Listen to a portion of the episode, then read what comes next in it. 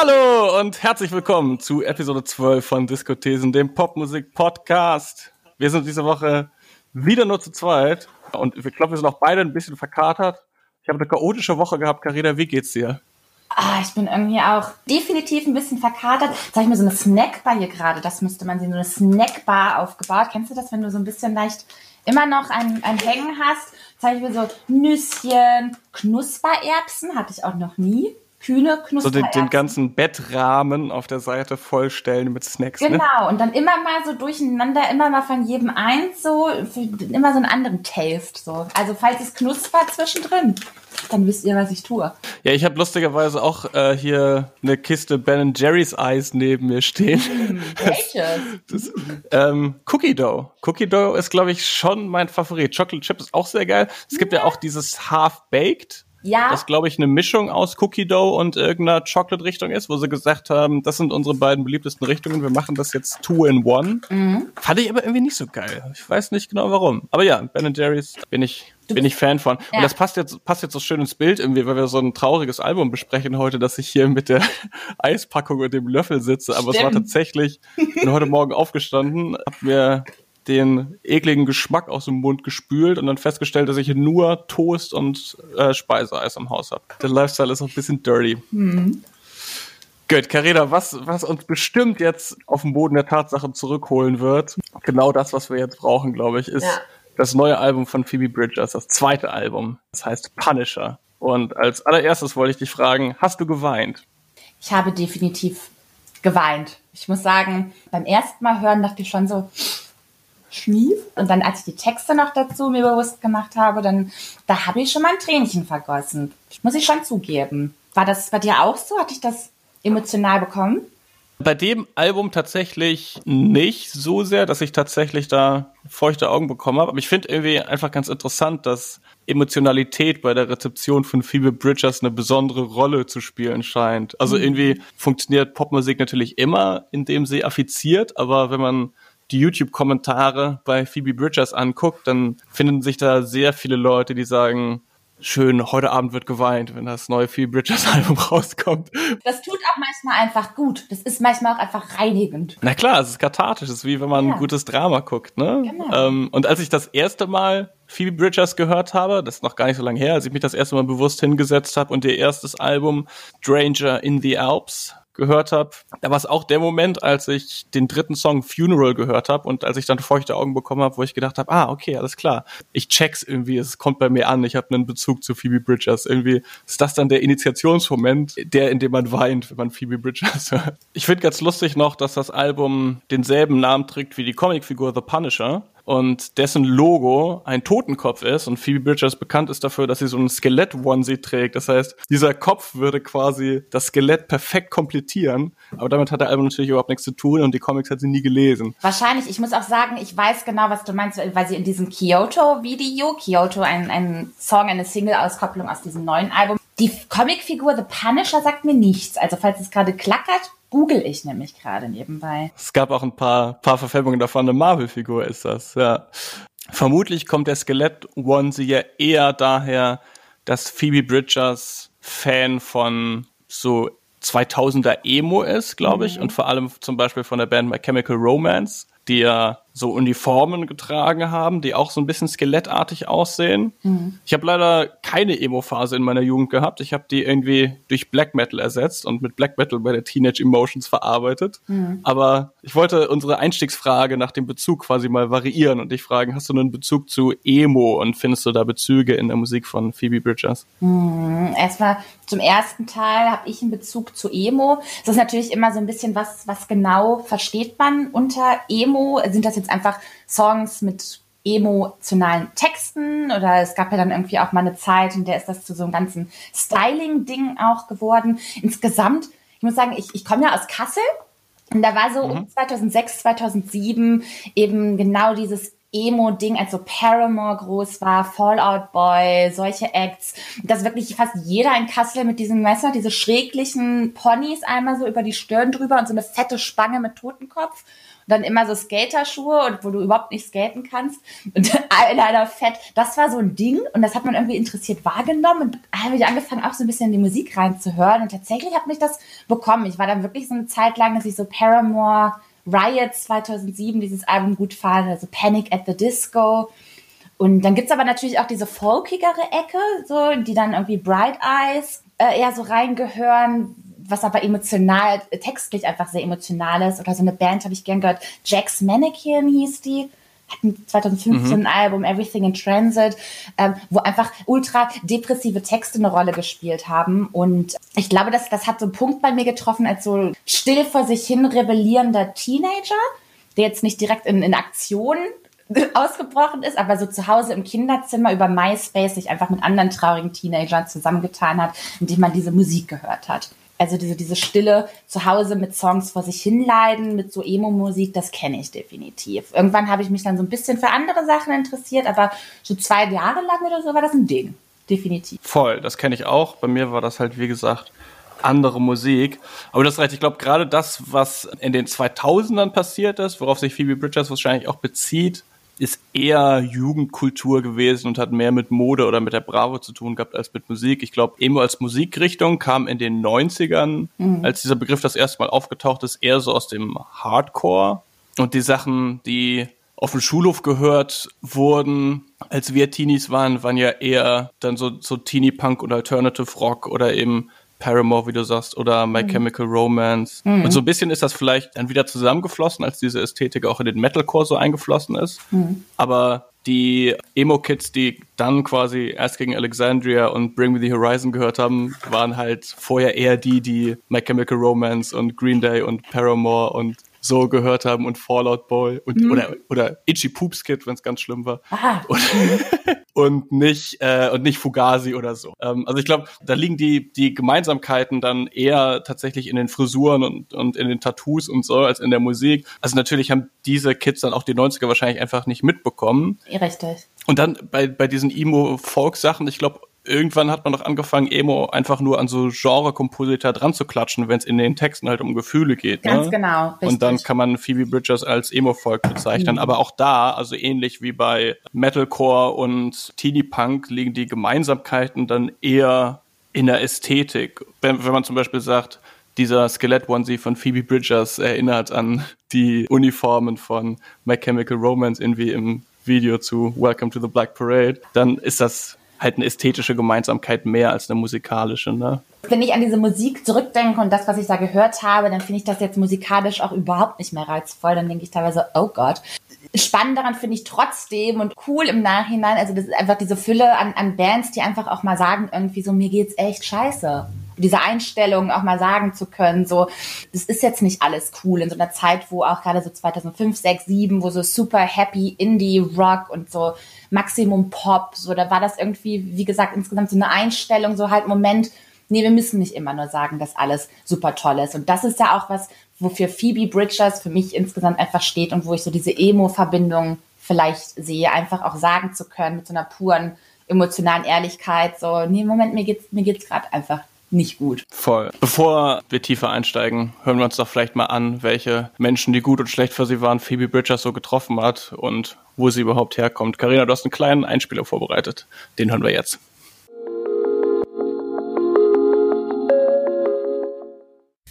Bevor wir an dieser Stelle weitermachen, möchte ich zunächst eine Triggerwarnung aussprechen. Dieser Einspieler enthält Inhalte, die auf sexuelle Übergriffe hinweisen. Solltest du diesen Teil also überspringen wollen, skippe die nächsten knapp vier Minuten zum Gesprächsteil. Beziehungen und wie wir diese führen, geben Aufschluss darüber, wer wir sind. Also, wie wir uns selbst sehen und wie wir mit anderen interagieren. Und klar, Phoebe Bridges kennt das auch. Genau darüber schreibt die 25-jährige Singer-Songwriterin aus LA Folk-Songs, mit denen sie innerhalb von nur zwei Alben zu einer der wichtigsten Stimmen der Folk-Szene gehört. Akustische Gitarre und Piano mischt sie mit elektrischen Fass, Streichern oder Trompeten zu Liedern über Intimität und Einsamkeit. Auffällig dabei, Bridgers beschönigt beim Songwriting keine Gefühlszustände. Über allem steht immer das Prinzip der emotionalen Ehrlichkeit. Schon bevor Bridgers ihre Musik der breiten Masse vorstellt, taucht ihr Name immer wieder in der Folk- und Emo-Szene auf. MusikerInnen wie Connor Oberst, Frontmann von Bright Eyes, mit dem sie 2019 das Duo Better Oblivion Community Center gründet. Oder auch die Singer-Songwriterin Julian Baker, die mit Bridgers und Lucy Dacus auch unter dem Namen Boy Genius Musik macht, verweisen schon lange auf Bridgers Talent zu schreiben. 2017 erscheint schließlich ihr erstes Album mit dem Titel Stranger in the Alps. Eine Reise von der frühesten Komposition Georgia bis hin zu Motion Sickness, der die jüngeren Ereignisse im Leben widerspiegelt und laut Pitchfork der beste Trennungssong des Jahres 2017 ist. Mal unterstrichen von einer klaren, einnehmenden Stimme, dann wieder von doppelspurigen, in Echo getränkten Gesängen, als wolle sie die Geister, die sie verfolgen und die sie ohne Vorbehalte nennen kann, beschwören. So singt sie auch auf dem Song Funeral, Jesus Christ, I feel blue all the time and that's just how I feel. Always have and I always will. Also mit der Perspektive, dass sich die Perspektive auf das Leben vielleicht nie ändern wird. Klare Worte findet Bridget übrigens auch abseits ihrer Musik, wenn es um die Positionierung zu sozialen oder gesellschaftspolitischen Themen geht, sei es auf Twitter oder in Interviews. Das prominenteste Beispiel ist hier wohl die Aufdeckung des Falles Ryan Adams. In einem im Februar 2019 erschienenen Artikel der New York Times schildert Bridgers neben zahlreichen weiteren Frauen, wie der amerikanische Singer-Songwriter Frauen angeboten haben soll, ihre Musikkarriere voranzutreiben und sie dann sexuell verfolgt und in einigen Fällen auch belästigt haben soll, wenn sie ihn abgelehnt haben. In einem ihrer jüngeren Interviews für den britischen Enemy geht sie weiter und weist auch darauf hin, dass der Rückhalt, den sie in dieser Situation erfahren habe, von White Privilege geprägt sei. Also dem Privileg von weißen Menschen im Gegensatz zu nicht weißen Menschen unter denselben sozialen, politischen oder wirtschaftlichen Umständen. Im Zuge der jüngsten Geschehnisse in Amerika hat sich Bridgers ebenfalls dazu entschieden, ihr neues zweites Album Punisher nicht wie gewohnt zu promoten und eher still einen Tag vorher zu veröffentlichen.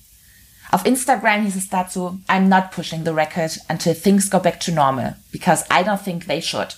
Abolish the police. Über Punisher sprechen möchten wir in dieser Folge aber dennoch, denn ein hörenswertes Album ist es allemal. Carina, du hast schon erwähnt, dass Phoebe Bridgers unter anderem auch in der Band Boy Genius unterwegs ist. Also, ob sich als Bandprojekt wiederholen wird, muss ich glaube ich noch herausstellen. Ursprünglich wollten die sich ja auch einfach nur zum Jammen treffen und dann sind ruckzuck genug Songs für eine ganze EP entstanden. Aber da spielt sie mit zwei Frauen, die im selben Alter sind wie sie, die ebenfalls irgendwie in diesem Alternative Indie Singer Songwriter Emo Folk Bereich unterwegs sind. So habe ich es jetzt mal eingegrenzt, nämlich Lucy Dacus und Julian Baker. Ich habe einen lustigen YouTube-Kommentar gelesen, der gesagt hat, Boy Genius sind die Migos des Indie-Folk.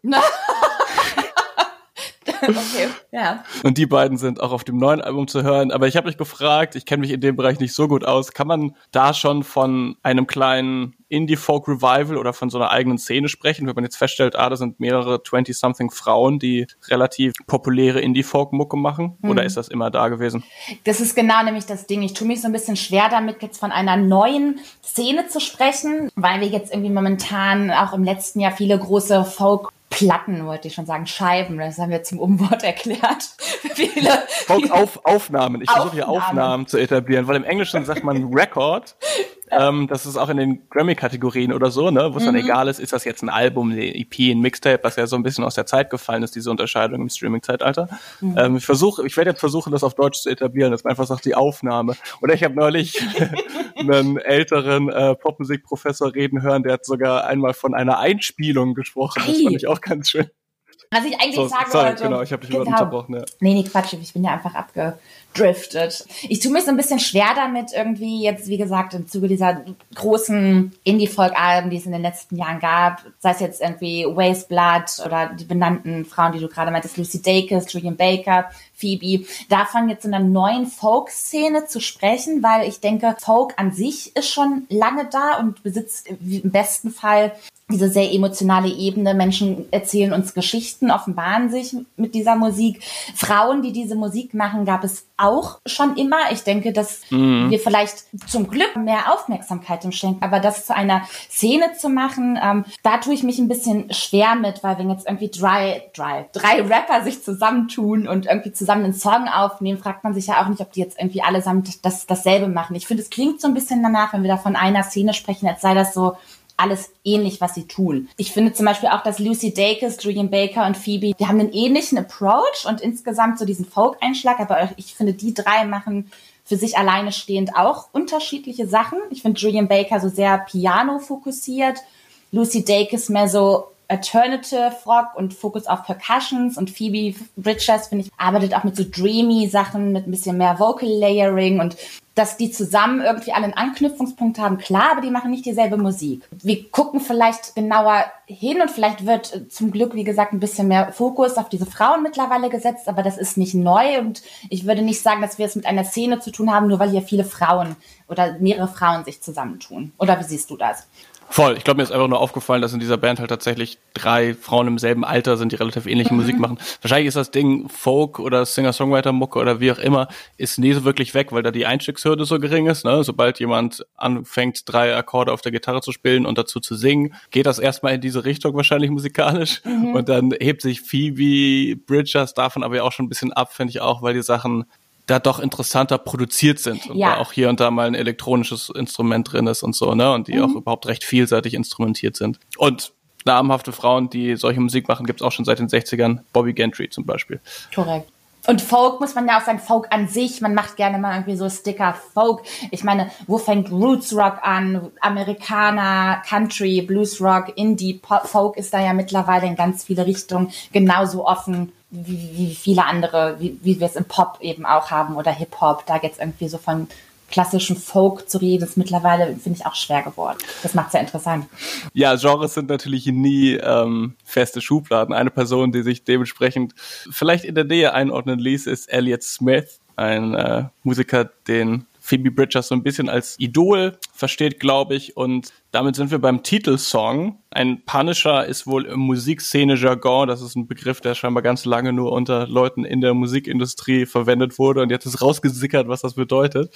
Damit meint man nämlich ein Fan, der nicht aufhört, einen voll zu quatschen. Bridgers hat also mit Sicherheit auch die einen oder anderen Punisher schon erlebt im Laufe ihrer Karriere. Aber in diesem Titelsong stellt sie sich eher vor, dass sie sich selbst so verhalten würde, könnte sie ihrem Idol Elliot Smith begegnen. Kann sie nicht, er ist nämlich leider schon tot. Aber wie hat dir dieser Titelsong gefallen und erkennst du Gemeinsamkeiten zwischen Phoebe Bridgers und Elliot Smith? Kannte diesen Begriff Punisher in diesem Kontext nicht, muss ich zugeben. Das war mir neu, nee, dass man das nicht. so nennt. Und ich muss auch sagen, als ich diesen Song gehört habe, mir persönlich war das überhaupt nicht klar, dass sie da tatsächlich sich selbst in dieser Position vorstellt und dass es da um Elliot Smith tatsächlich geht. Ich, ich finde, man hätte diesen Song auch ähm, kann den auch einfach hören als einen, einen Song über, über jemanden, den sie irgendwie aus der Ferne beobachtet und anhimmelt. Stalkt, sie stalkt schon stalkt tatsächlich ne? schon, ja, ja, obsessiv ist es wirklich schon. Ähm, genau, wenn sie dann sagt, sie geht an dem Haus vorbei und stellt sich vor, wie er da mit der Frau lebt und so. Ich, im ersten Moment dachte ich, wir haben es hier eher mit so einem obsessiven Verhalten zu tun, weil sie jemanden toll findet. Vielleicht war mir überhaupt nicht bewusst, dass es über, über Elliot Smith geht. Dass sie Elliot Smith anhimmelt, ich glaube, das, das gibt's ja auch sehr offen zu. Ähnlichkeit ist natürlich dieses Prinzip, was ich schon erwähnt habe, der, der der, der absoluten emotionalen Ehrlichkeit und einfach über Depressionen und Drogenkonsum oder ne, Umgang mit Alkoholsucht oder Menschen um sich mm. zu mhm. haben, die alkoholsüchtig sind. Diese Thematiken, die sind sehr ähnlich und ich, ich glaube, da besteht so dieser gemeinsame Nenner und dass sie den verehrt, hört man heraus. Ich finde, also Drogen, Drogenprobleme, zumindest eigene, sind ja bei Phoebe Bridgers textlich weniger ein Thema als bei Elliot Smith. Um die Drogenprobleme von Menschen in ihrer Umgebung geht's dann doch immer wieder mal. Ja, das ähm, ist aber sogar. Ja. Aber hier äh, sagt sie ja tatsächlich in der ersten Zeile, dass gerade das Speed reinkickt, während sie an den Snow White Cottages vorbeigeht. Also da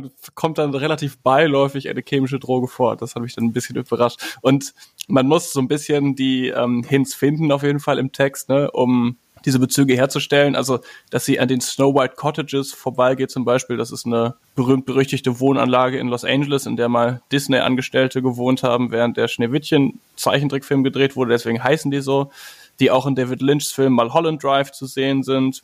Und in der auch Elliot Smith eben mal eine Zeit lang gewohnt hat. Und ich wollte mit Elliot Smith auch vielleicht so ein bisschen zum Sound überleiten, weil ich mich, mir gedacht habe, Elliot Smith hat ja in seiner Spätphase, also ich glaube dann schon Anfang 2000er, auch Musik gemacht, die ein bisschen mehr nach im Studio produziert klang, als die Sachen aus den 90ern.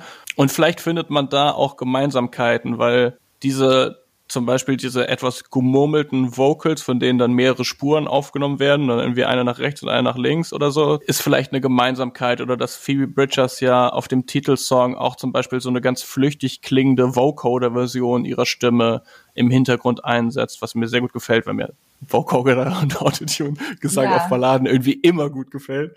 Aber genau, ich habe gedacht, vielleicht ist da im, im Vocal Processing oder vielleicht in der Art und Weise, wie man Musik, die sehr mit so einem organischen Sound assoziiert ist, so ein bisschen als Studiomusik macht. Vielleicht gibt es da eine Gemeinsamkeit zwischen mhm. den beiden. Mhm, sehe ich, ja. Mhm. Um nicht, nicht zu lange am Titelsong hängen zu bleiben. Wir haben ja einen Song von diesem Album tatsächlich schon in unserer Songs der Woche Playlist gehabt. Den Song Kyoto nämlich. Arne hat Kyoto vor ein paar Wochen schon in unsere Songs der Woche Playlist reingepackt. Der, glaube ich, am ehesten ein straighter Indie-Rock-Song ist, wenn sie jemals einen geschrieben hat. Ne? Also ist einer von wenigen Abtempo-Momenten dieser Platte, mhm. würde ich sagen. Ansonsten bleibt sie sich da treu. Wie würdest du das sehen? Ist, ist das eine Ausnahme? Klingt dieses Album insgesamt ein bisschen dynamischer als das vorherige? Was ist dir sonst am Sound so aufgefallen? Ich persönlich hatte das Gefühl, dass das Album insgesamt rhythmisch fokussierter ist, also sowohl ähm, was, was Drums und Percussions angeht, als auch, dass, dass die einzelnen Instrumente, die Gitarre und so öfter Rhythmus vorantreibt anstatt dass es so ein, so ein sehr flächiger Piano-Akustikgitarren getriebener Sound ist. Auffällig fand ich auch den, den mehrfachen Einsatz der, der Trompete. Das, das fand ich mhm. neu. Das war sowohl bei Kyoto als auch beim letzten Song I Know the End. Also I Know the End wird, glaube ich, zu, ab der zweiten Hälfte nimmt ja auch an, an Tempo auf und da kommen auch noch mal Drums und Trompete zum Einsatz und ich glaube, dieser mehr rhythmische Fokus, der ist neu, den habe ich beim letzten Album nicht so stark heraushören können. Sie hat gesagt, das ist ihr Metal-Song, ne? I know the end. Sie hat gesagt, sie wollte, sie wollte mal einen Metal-Song schreiben und das ist ihr Metal-Song, ja. Das ist ja witzig, wie Eigenwahrnehmung und Außenwahrnehmung auseinandersetzen können. Ja. gehört. Also wenn man das, wenn man das weiß, finde ich, kann man sich das beim Drumming und so schon ein bisschen denken, okay. aber die Ästhetik ist natürlich ein bisschen anders. Also hm. mit ne, auf, nicht nur aufgrund der Bläser, sondern auch so aufgrund des Gitarrensounds. Das stimmt. Aber genau, aber und, und sie schreit halt, ne? Mhm. Mhm. Natürlich ist es insgesamt trotzdem mehr ein Slow-Song-Album. Ja, mir ist aufgefallen, dass sie schon, das haben wir jetzt schon gesagt, aber dass sie sich durchaus irgendwie für Klanglichkeit und Klangästhetik interessiert, mehr als so klassische Gitarre-Gesangmusik. Nicht nur aufgrund dieser Vocoder-Effekte, sondern auch zum Beispiel singt auf Garden Song ihr Tourmanager die Background-Vocals, der also gar kein professioneller Sänger ist und so wie die Stimme da eingesetzt ist, schien es mir auch gar nicht so sehr darum zu gehen, dass er die Melodie toll trifft, sondern darum, dass der irgendwie eine besonders sonore, tiefe Stimme hat.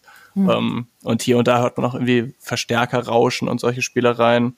Also sie interessiert sich auf jeden Fall für Klanglichkeit und Klangästhetik. Wenn man zum Beispiel auf YouTube irgendwelche Talkshow-Auftritte oder so von ihr anguckt, hat sie auch immer wieder mal ungewöhnliche Instrumente dabei. Das finde ich auch ganz schön. Sie hat neulich bei Jimmy Kimmel mit einem Omnicord gespielt, als sie aus der Corona-Isolation in seine zu Hause aufgenommene Late Show aufgenommen wurde. Das ist so ein, ja, so ein Synthesizer mit so einem berührungsempfindlichen Pad, auf dem man also einzelne Töne und Akkorde anspielen, aber auch streichen kann, wie bei einer Gitarre und mit so einem Retro-Drum-Computer, der halt klingt wie aus so einem Casio-Keyboard aus den 80ern.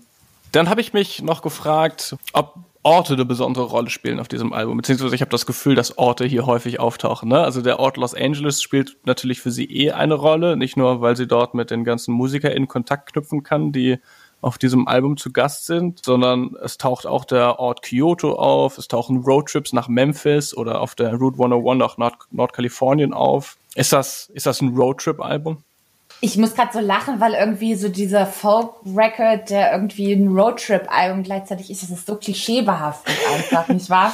Ich muss ganz ehrlich gestehen, das war jetzt nicht die Art von Album, was mich dazu veranlasst, mich an gewisse Orte zu träumen. Und häufig geht's ja auch äh, eher darum, dass sie erzählt, an welchen Orten sie sich gerade befindet, aber eigentlich totales Heimweh hat und lieber zu Hause wäre, auch wenn zu Hause viele Scheiße läuft. So, also ich habe das Gefühl, mhm. dass, dass viele Orte eher auch eine negative Behaftung haben, weil sie eigentlich gerne einfach wieder bei sich in ihrem Room in LA wäre. Vor allem in, in Kyoto geht es darum, ne? Irgendwie so genau. um dieses Paradox, dass man sich irgendwo hinträumt und wenn man dann dort ist, dann möchte man eigentlich doch lieber wieder nach Hause. ja. ja, deswegen, ich verbinde dieses, dieses ganze Album eher mit einer Form von Heimweh, auch wenn man eigentlich gar nicht so genau weiß, was jetzt eigentlich Home direkt ist. Ich glaube wie schon, dass sie sich in LA relativ wohl fühlt. Das äh, ist jetzt schon irgendwie ein wiederkehrendes Motiv in ihren Texten. Da gibt es ja mit Sicherheit auch ganz unterschiedliche Ecken. Aber zu I Know the End habe ich mhm. gelesen, dass der Songtext, wie gesagt, handelt von einer Autofahrt, die Route 101 entlang. Also das ist die, die von LA aus in den Norden von Kalifornien führt. Das ist eine sehr schöne Strecke, die ganze Zeit am Meer entlang. Und in den Liner Notes bei Apple Music hat sie erzählt, sie ist diese Strecke so oft gefahren, dass es sich ein bisschen anfühlt, als wäre sie zeitlos, wenn sie da fährt. Als hätte sie irgendwie das Raum-Zeit-Kontinuum verlassen. Und deshalb stellt sie sich halt auch vor, wenn die Apokalypse kommt, dann könnte sie dahin flüchten und dann könnte sie da einfach unendlich lang auf der Route 101 fahren. Ah, okay. Mhm. Ist dann quasi die Verbindung zu diesem Apokalypse-Motiv, mhm. das hier und da auf dem Album so ein bisschen auftaucht und dann vor allem auf diesem letzten Song, der ja auch durch diesen Schlusspart, diesen chaotischen Lauten, den wir schon angesprochen haben, vielleicht dann das Ende repräsentiert. Mhm. Überhaupt ist es ganz schön, wo wir schon bei dem Song sind, finde ich, wie alle KollegInnen, die ihr begegnet sind und mit, das hat zum Beispiel mit Sicherheit mit Los Angeles zu tun oder damit, dass sie in diesem und jenem Tonstudio aufnimmt, wo dann halt andere Leute rumhängen und so, ne? Dass alle Leute, die ihre Wege so gekreuzt haben in den letzten paar Jahren, auch auf diesem Album irgendwie vertreten sind. Also Julian. Baker und Lucy Dacus und Connor Oberst von Bright Eyes und auf diesem Finale von dem letzten Song aber auch noch zig andere Leute, irgendwie Musiker, Schauspieler, Leute, die einfach da in den Sound City Studios in diesem Fall rumgehangen haben. Nick Zinner von den Yeah Yeah Yeahs, mhm. äh, Jenny Lee Lindbergh von Warpaint, Sarah Beth Tomberlin, auch noch so eine Mitte 20-jährige Folksängerin. Das fand ich, fand ich irgendwie ganz schön. Sie hat in irgendeinem Interview gesagt, es ist ihr schwer gefallen, wieder alleine Musik zu machen, weil das irgendwie so schön float, wenn sie mit Oberst oder mit Baker und Deckers zusammengearbeitet haben und die so die, die Ideen gegenseitig hervorlocken können. Aber eigentlich ist das kein Album mehr, das sich so anhört, als sei sie da komplett alleine gewesen. Ne? Ja, du hast recht, das stimmt. Weißt du, was mir gerade auffällt, wo es auch jetzt gerade um diese ganzen Orte ging und so? Ich glaube, was mich insgesamt sehr beeindruckt hat und schon seit längerem immer speziell bei diesem Album ist, so dass, dass egal über was für spezifische Gefühle sie schreibt, es trotzdem sehr universell ist insgesamt. Egal ob es jetzt um Orte oder Personen geht, mm, das macht einen neuen Punkt auf, Stichwort Songwriting. Ich finde, sie hat so eine mhm. Präzision insgesamt, den, den Songs so Dringlichkeit zu verleihen und mit einer Art Geschichten zu erzählen. Eigentlich pickt sie so sehr äh, persönliche Situationen heraus und, und erzählt die so pointiert und mit so einem, in zwei Sätzen eigentlich nur, mit so einem Zynismus, dass sie gleichzeitig total tragisch sind und irgendwie auch muss man schmunzeln und eigentlich ist es, ist es ja aus ihrem Leben eine spezifische Situation, die sie mit einer spezifischen Person erlebt hat und trotzdem kann man sich darin wiederfinden. Also sie hat da so sehr, sie hat immer auch ein kleines bisschen so einen, so einen düsteren Humor mit drin, obwohl die Situation eigentlich gerade zum Heulen ist. Und das finde ich ist was, was mich unfassbar abholt bei diesem Album. Voll. Sie, also sie, sie beschreibt Sachen irgendwie oft so ganz beiläufig und bringt die auch irgendwie auf eine metaphorische Ebene, aber nee, irgendwie so große Corny-Metaphern.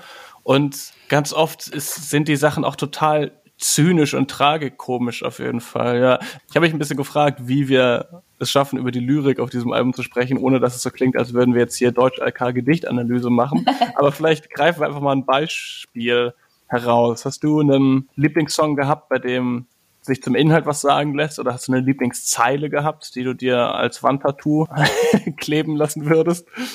Ich muss sagen, ich habe da so viele. Muss ich mich entscheiden oder kann ich einfach mehrere nehmen?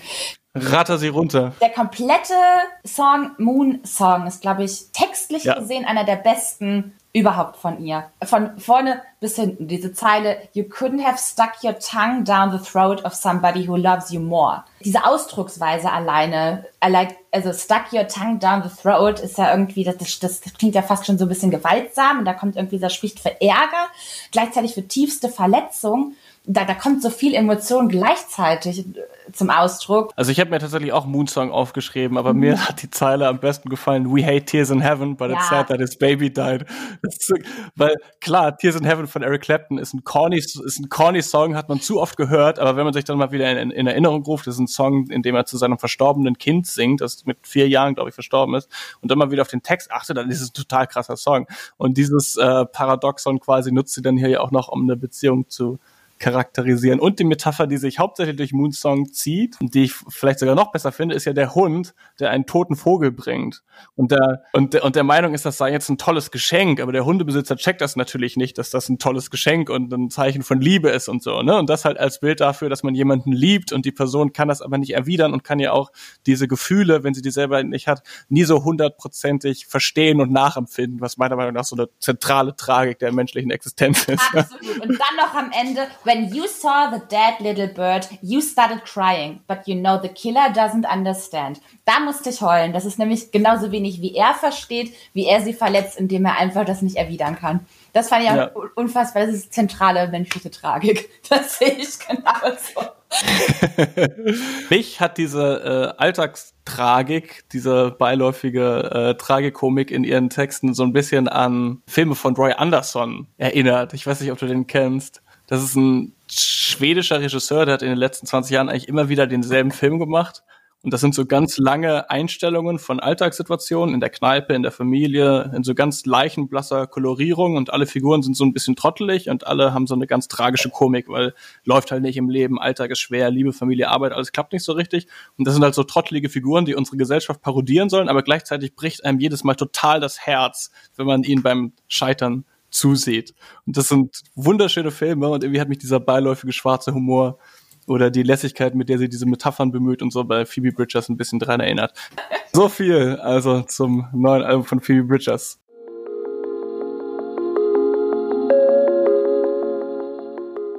Carina, wir kommen zu den Songs der Woche. Was hast du mitgebracht? Mein Song der Woche kommt ich von Beyoncé. Nein, Ah!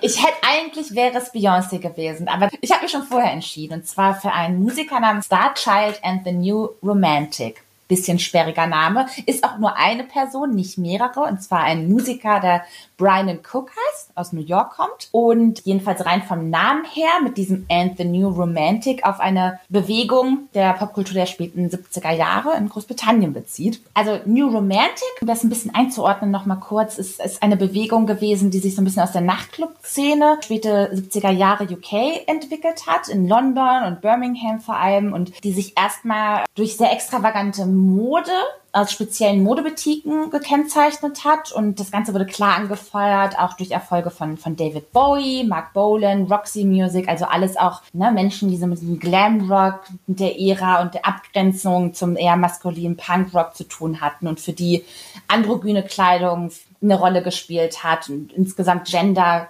eben keine. Das ist dann irgendwann gegen 80er Jahre auch irgendwie so ein Begriff für Musik geworden von, von Mainstream-Acts wie jetzt Visage oder Duran Duran, aber hatte eigentlich mit diesem eigentlichen Ursprung nicht mehr viel zu tun und irgendwann wurde daraus Synthpop. Aber was, glaube ich, der Zusammenhang ist zwischen Starchild and the New Romantic und dieser Bewegung ist, dass sich ähm, Cook eben auf diesen glamourösen Faktor bezieht und dieses Freimachen von Gender. Das spielt bei ihm, glaube ich, eine ganz, ganz große Rolle.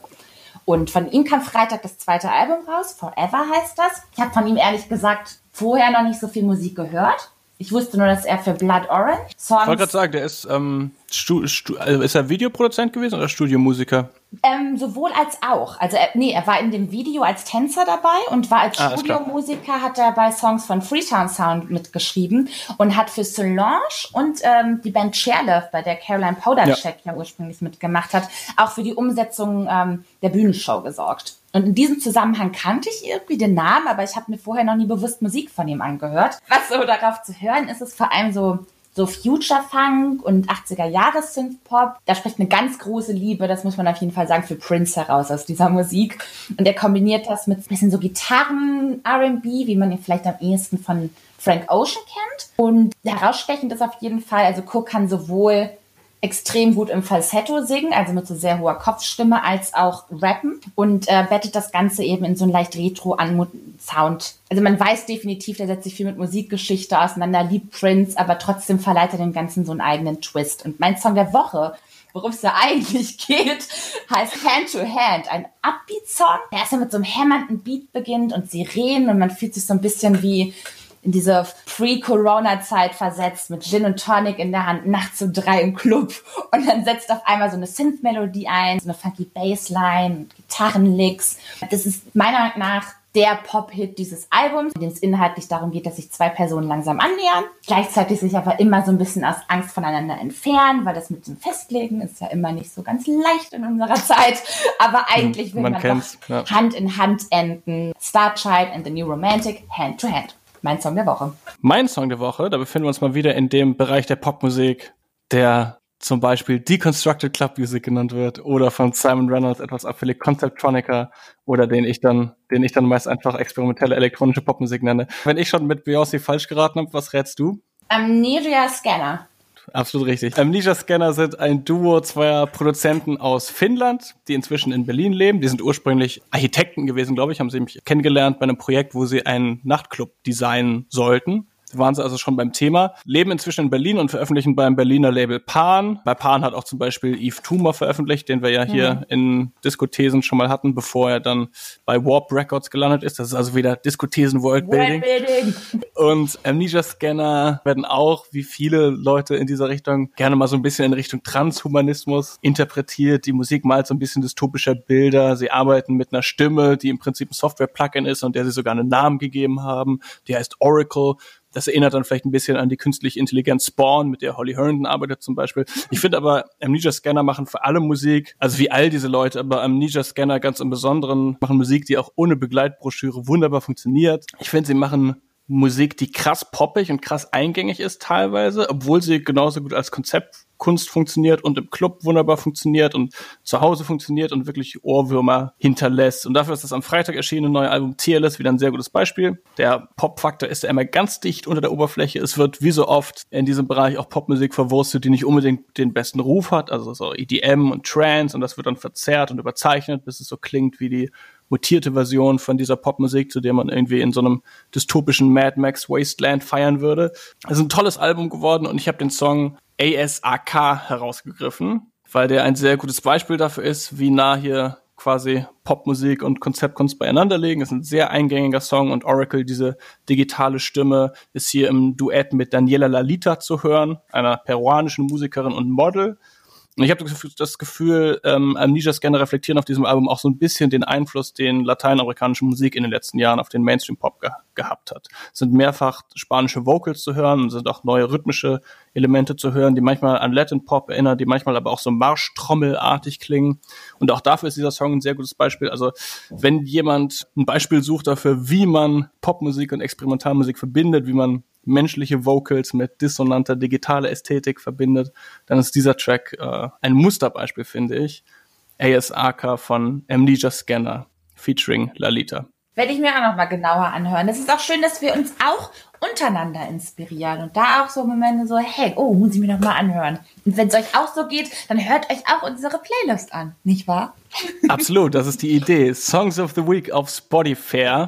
Findet sie da, folgt ihr und meldet euch überhaupt zurück mit Gedanken, die ihr beim Hören des Phoebe Bridgers Albums oder dieser Podcast-Folge gehabt habt, zum Beispiel an diskothesen.gmail.com oder einfach in unsere Kommis Sliden.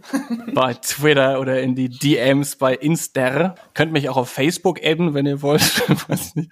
Könnt mal, mal gucken, ob man Karinas MySpace-Account noch findet, von dem sie vorhin erzählt hat. Vielleicht, vielleicht gibt's den ja noch.